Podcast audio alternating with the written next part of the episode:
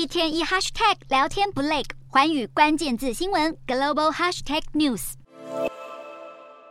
不少上班族想出远门旅行的时候，就会使用特休假。但是现在学生也可以放特休吗？今年九月开始，日本爱知县推广了高中以下的学校给予学生每年大概不超过三天的学习假期。但这并不是温书假，而是像上班族一样的特休。目的就是要让假日还要上班的父母，可以在平日放假的时候好好陪伴小孩。因为根据日本总务省的调查，全国有百分之四十五点五的劳工周六要工作，也有百分之三十点四是周日要工作的，等于说每二到三人就有一个人要在周末出勤。那身为父母的劳工不能配合学校假日享受亲子时光，难免会感到非常的愧疚或者可惜，所以爱知县才会推广这样一年最多三天的学习假。那目前县内已经有五十三个地方单位跟进采用，但是首府名古屋则是持反对的立场。其实日本人啊，时常被贴上工作狂的标签，可是他们似乎没有这样的自觉。因为根据富比士杂志引用的一项全球调查，有近六成的日本民众不觉得休假太少，排名是世界第二，仅次于泰国。那当被问到休假会不会拒接公司的电话的时候呢，有百分之三十八的日本人表示不会拒接，比例也是世界上最高的。那当现在县政府推广学生的特休假期，反应也还是非常两极化。有爱知县的妈妈表示，自己从事的是观光产业，假日几乎都不能休息。但她最小的小孩也才念小学而已，每次到假日都会问妈妈：“今天还要上班吗？”让这位母亲觉得很心疼，所以想趁小孩还愿意跟父母一起出游的年纪，利用这个特休的制度带他们出远门走走。可是，并不是每个地方都赞成让孩子在平日请学习假，像是持反对意见的名古屋教育委员会就表示，学习假不是每个家庭都会使用到，那这个制度可能会造成学生之间的不公平感，而且缺课的内容也不一定靠自学就能够补上，比如说像是体育课的活动，或者像是科学实验之类的，就不是学生能够自学完成的。不过，也有东京大学的教授指出，学习假除了有助于亲子的互动之外，如果父母平日带孩子出游，也有助于提振非假日的观光潮，那就看各地方单位要怎么去衡量了。